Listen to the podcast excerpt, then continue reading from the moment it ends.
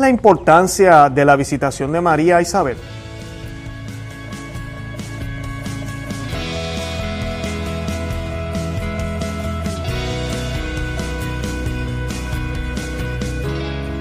Bienvenidos a Conoce, Ama y Vive tu Fe. Este es el programa donde compartimos el Evangelio y profundizamos en las riquezas y bellezas de nuestra fe católica.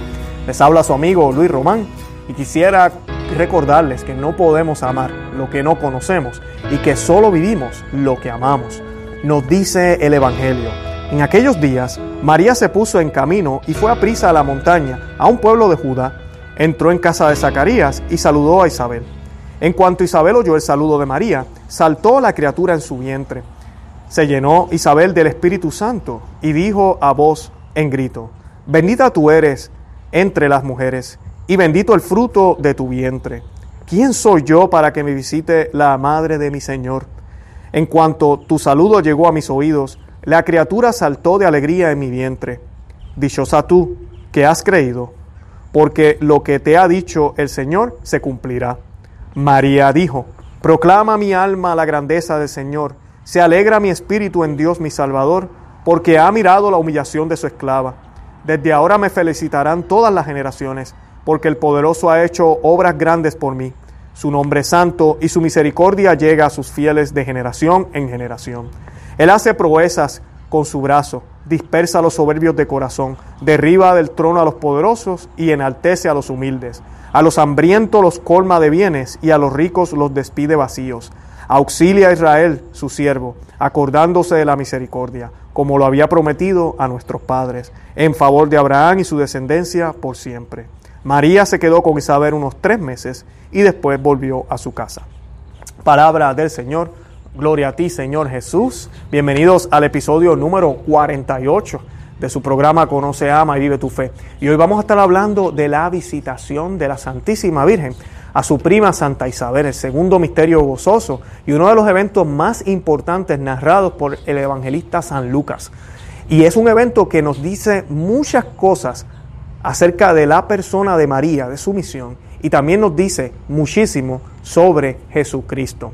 Antes de comenzar el tema de hoy, quiero eh, recordarles a todos los que nos ven por YouTube que por favor se suscriban al canal, denle me gusta al video y por favor denle clic a la campanita para que puedan recibir las notificaciones cada vez que coloquemos un video. A los que nos escuchan por el podcast y a ustedes que también nos ven aquí en YouTube, eh, suscríbanse también al canal o al al podcast en Spotify o en Apple o en cualquiera de las aplicaciones de podcast, en iTunes, en todas estas aplicaciones. Tenemos más de 90 audios eh, en este lugar. No todos están en YouTube, así que por eso les hago esta recomendación.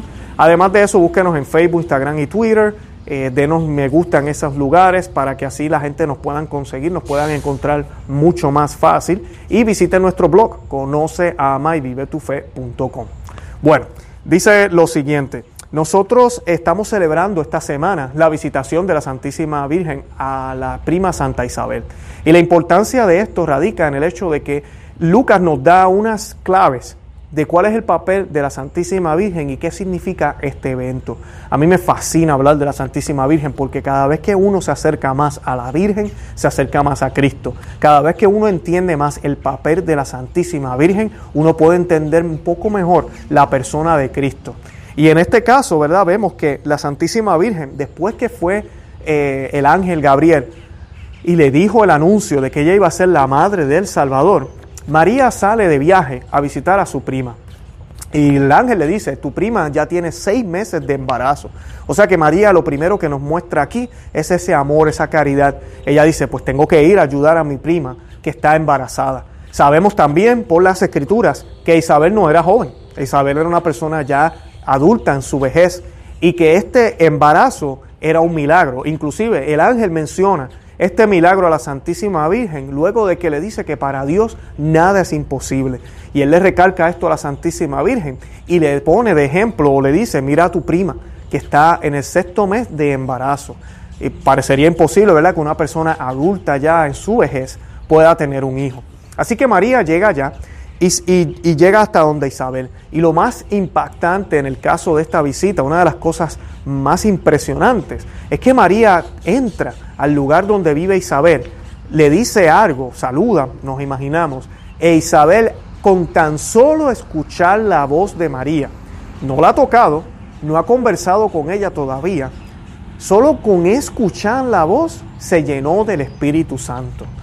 Y esto nos dice mucho porque no hay nadie en las Sagradas Escrituras, solamente Jesús, ¿verdad? Pero ser humano, como la Santísima Virgen, que tenga este, podemos decir poder, pero no es ella quien lo hace, es el mismo Dios que actúa a través de ella. Y que las personas al solamente escuchar la voz de ella, el Espíritu Santo las toque de tal forma. Tal así que inclusive la criatura que estaba en el vientre de Isabel, que sabemos que Juan el Bautista, brincó de gozo al escuchar a la Madre del Señor. Así que el Espíritu Santo habitaba en la Santísima Virgen. ¿Me estoy inventando esto? ¿La Iglesia Católica se está inventando esto? No. Sabemos que el ángel Gabriel también le dice a la Santísima Virgen que el Espíritu Santo la iba a arropar con su sombra. Y esa fue la manera en que la Virgen María quedó embarazada, porque la Virgen María no tuvo relación con ningún varón. Así que el Espíritu Santo hizo algo que no ha hecho con nadie en la historia de la humanidad y que no lo va a hacer nunca más. Él cubrió con su sombra a su arca, a la nueva arca de la alianza. ¿Por qué utilizo el término de arca? Porque sabemos que el Espíritu de Dios cubría el arca de la alianza, el arca del Antiguo Testamento, y su presencia estaba donde estaba el arca. Ahora en María vemos cómo el Espíritu Santo cubre a María y la presencia de Dios, que se está haciendo hombre, o que se hizo ya hombre en el vientre de María, está entre nosotros a través del arca, a través de María. Y es por esto que Juan el Bautista brinca. Y San Lucas no nos pone esto por accidente, lo hace con toda la intención, porque cualquier judío que hubiese leído este texto se hubiese recordado del rey David. El rey David danzaba cuando el arca que contenía el maná, ese alimento bajado del cielo, entró de nuevo a Jerusalén. Y él brincaba de alegría, lleno del Espíritu Santo, porque por fin el Señor iba a estar entre ellos. Asimismo, Juan el Bautista brinca de alegría sabiendo que Jesús, Dios, el Señor, ahora está entre medio de ellos. Que cabe mencionar que esa es la misión de Juan, anunciarle a todos que el Señor viene. Y entonces María, ya llena del Espíritu Santo, el Espíritu Santo hace esa reacción en Isabel Isabel llena del Espíritu Santo. Y debemos tomar en cuenta estas palabras que dice el evangelista Lucas. Llena del Espíritu Santo. O sea, que las palabras de Isabel no son las de ella, son las del Espíritu Santo. No olvidemos también que las palabras del ángel Gabriel no son las palabras de él, como de su autoría, de su propia autoridad. El ángel Gabriel fue enviado por Dios mismo a dar este mensaje. O sea que es la orden del Padre, de Dios Padre, ese mensaje que María estaba recibiendo. Y ahora la tercera persona de la Santísima Trinidad está actuando en Isabel y nos está dando un mensaje. Ese mensaje que nos está dando a ti y a mí es que María es bendita entre las mujeres y que el fruto que hay en ella es bendito también. Eso nos está diciendo el Espíritu Santo. Así que cada vez que usted reza Dios te salve María, esa parte, esa, esa, frase, bendita tú eres entre todas las mujeres y bendito es el fruto de tu vientre, son palabras de Dios, están en la escritura. Y nosotros como cristianos estamos llamados a creer en ellas, en saber que María es la bendita entre todas las mujeres. Y eso no es dios, diosificarla o volverla una diosa, sino es creer lo que nuestro Dios nos está mostrando, que esa mujer, mujer humana, como usted y como yo, no es diosa, pero ha sido bendita entre todas las mujeres. O sea que ella no es cualquier mujer. María tenía unas capacidades que ninguna mujer en la tierra ha tenido ni va a tener, por ser la madre de Dios. No he dicho que es una diosa, pero sí ella tenía unas capacidades y unas gracias dadas que no fueron dadas a nadie más, por la misión única y exclusiva que tenía, por el hijo que iba a tener, por los méritos de Jesucristo. Nosotros los católicos decimos que María es madre de Dios. ¿Por qué decimos que es madre de Dios? Porque creemos que Jesucristo es Dios. Y si Jesús, la segunda persona de la Santísima Trinidad, es Dios, entonces María es madre de Dios. Jamás hemos dicho que es madre del, del Padre, pero sí es madre de Dios. Y ella dice, referente a esto, Isabel dice, ¿quién soy yo para que me visite la madre de mi Señor. Y en cualquier Biblia que usted vea, va a ver que esa palabra Señor está en mayúscula. Señor en el Viejo Testamento se refería a Dios y Señor en el Nuevo Testamento también se refiere a Dios. Así que ella está reconociendo a María, y esto está en la Biblia, como Madre de Dios. En la Biblia, esto no se lo inventaron los católicos. ¿Y quién, es, y, quién es el que está hablando a través de Isabel? El Espíritu Santo. O sea que el Espíritu Santo nos está mostrando a nosotros, ella es la Madre de Dios. Ella es el arca de la nueva alianza. A ella deben mirar porque ella es la señal. Ella es la señal que fue prometida. Ella es la señal que fue prometida. ¿Verdad? Una virgen va a dar a luz al Salvador. Esa es la señal. A mí me encanta ver las iglesias católicas, muchas de las que yo iba cuando pequeño en mi país y aquí en los Estados Unidos se ve también. La de parroquia, el nombre que tiene la parroquia es un nombre o una vocación de la Santísima Virgen, un título. La parroquia donde yo iba, en Puerto Rico inclusive, tenía una cruz, tenía un campanero al lado, donde estaba la campana, y una cruz inmensa al lado. Pero encima de la estructura de la iglesia, lo que había era una imagen de la Santísima Virgen. Y a veces los evangélicos no entienden y dicen, wow, mira esta gente, en vez de seguir a Cristo, ellos siguen a la Virgen. Y lo que no entienden es que nosotros lo que vemos en esa señal es al Señor, es al Salvador. Y a mí siempre me recuerda el libro de Apocalipsis, cuando miramos el libro de Apocalipsis, el capítulo 12, perdón, el capítulo 11, versículo 19, y el capítulo 12, versículo 1. Y debemos recordar que ese libro no estaba dividido en capítulos. Los, libros fueron escritos completamente de corrido. O sea que si uno lee el texto de corrido, lo que Juan nos comienza a narrar en el capítulo 11, versículo 19, es una visión donde él ve diferentes cosas. Él escucha un estruendo, él escucha unos rayos, él escucha, él ve relámpagos, él ve muchas, muchas, muchas cosas. Y de momento ve el arca de la, de la alianza. El arca de la alianza ha estado perdida y ya no ha aparecido, nadie la ha encontrado porque es que ya no hace falta. Y ahorita voy a explicar por qué. Pero el arca de la alianza aparece en esa visión. Así que cualquier judío que también lee ese texto, escrito por Juan, que acaba de mencionar, Juan era el discípulo amado del Señor, y fue el discípulo que cuidó a la Santísima Virgen hasta que ella, ¿verdad?, pasó de este, de este plano hasta, hasta que fue ascendida al cielo. Así que Juan describe que ve el arca de la nueva alianza y que, perdón, el arca de la alianza. Y luego, unos versículos más adelante, el versículo 1 del capítulo 12 dice, y una mujer apareció en el cielo, con la luna a sus pies, coronada con dos estrellas. ¿Qué nos está queriendo decir esto? Las dos estrellas ¿verdad? Son las doce tribus de Israel. Pero sabemos que en la nueva alianza las doce estrellas son los doce apóstoles, la iglesia apostólica. ¿Ok? Y sabemos que esa mujer, muchas personas piensan con interpretaciones, no, la mujer es la iglesia, la mujer no es la Santísima Virgen. Bueno, el, el libro de Apocalipsis dice que esta mujer iba a dar a luz y que iba a dar a luz al Salvador.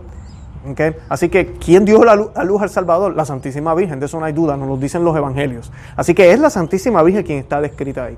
Y dice también que el demonio, como no pudo devorar a la criatura, porque jamás va a poder ganarle a Dios, entonces empezó la guerra contra los hijos de esta mujer, que son los que siguen al Señor, que son los que siguen los mandatos de Dios. Eso lo dice el libro de Apocalipsis. Así que también el libro de Apocalipsis nos dice que la madre de mi Señor no es solo madre de Cristo, sino que como tú y yo somos hermanos de Cristo, ahora tenemos una madre en el cielo. Y esa madre es la Santísima Virgen. Bendito sea Dios por eso, ¿verdad? Tenemos una madre en el cielo.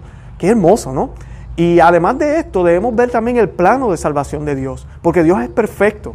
Dios había creado a Adán y a Eva, hombre y mujer. Así que para salvarnos Él se hizo hombre en la persona de Cristo y nos dio una madre, una nueva Eva, una nueva mujer para poder salvar el, género humano enteramente, porque Dios cree en la participación de su creación y la mujer tiene un rol y el hombre tiene un rol.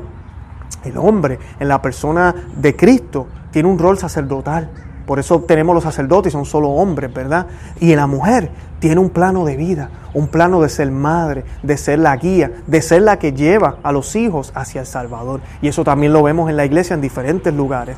Y el puesto más importante en la gloria eterna después de la Santísima Trinidad lo obtiene una mujer que se llama la Santísima Virgen. Así que qué bonito, ¿no? Es el camino más fácil para poder llegar a Cristo. Usted sigue a María no hay duda de que va a llegar a Cristo. Llega a Cristo, porque ella fue la primera que caminó el camino de la cruz. Ella estuvo a los pies de la cruz. San Juan, que fue el mismo que nos describe aquí a María, estuvo también en los pies de la cruz.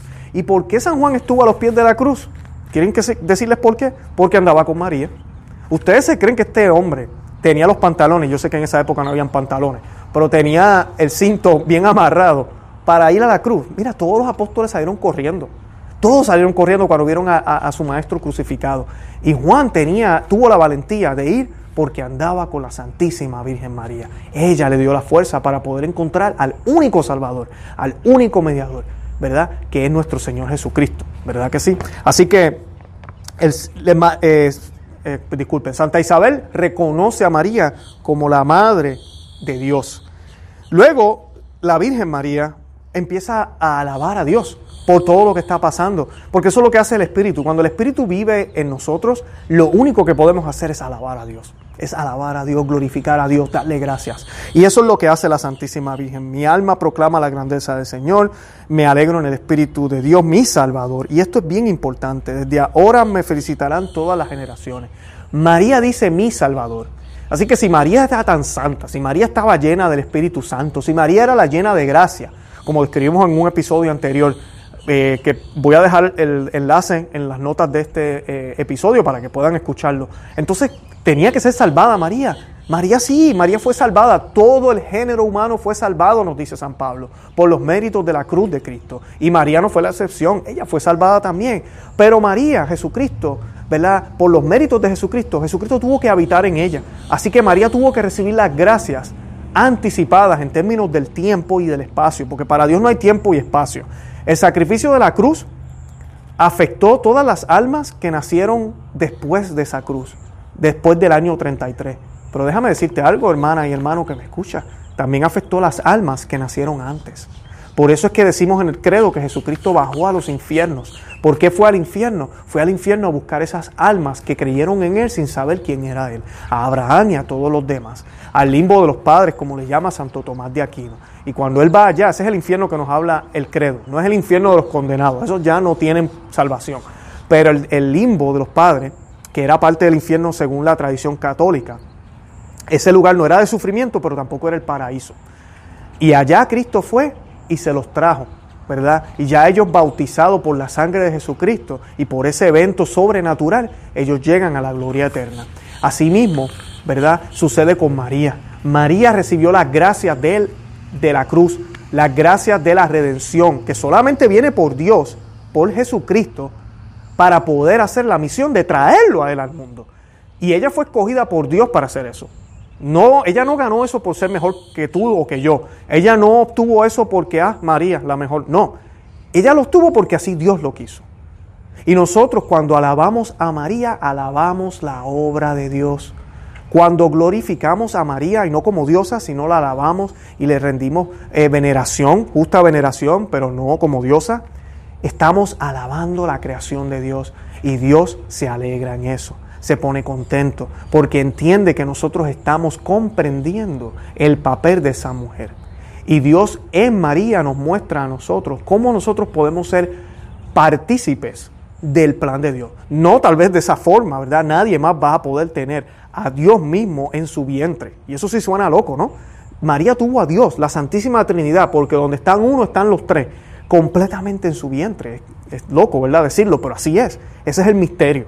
Ese es el misterio de la Santísima Trinidad y el misterio de la encarnación de nuestro Señor en María. Y así de grande, María tenía que tener unas gracias especiales y María tenía que ser inmaculada. Y es por eso que a María se le concedieron estas gracias, porque iba a ser la madre del Señor, no porque fuera mejor.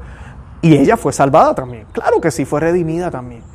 Ella misma lo reconoce aquí y San Lucas nos los recuerda, que María no estuvo, eh, eh, eh, no estuvo excluida de ese plan de salvación. Eh, también dice que desde ahora me felicitarán todas las generaciones. Todas las generaciones. Y así ha sido desde el año 33. Los primeros cristianos. Usted va a las catacumbas. Usted va a cualquier iglesia antigua. Hay imágenes y pinturas de la Virgen María. Porque siempre la iglesia le tuvo un aprecio a la Madre del Señor. ¿Cómo no lo van a tener, verdad?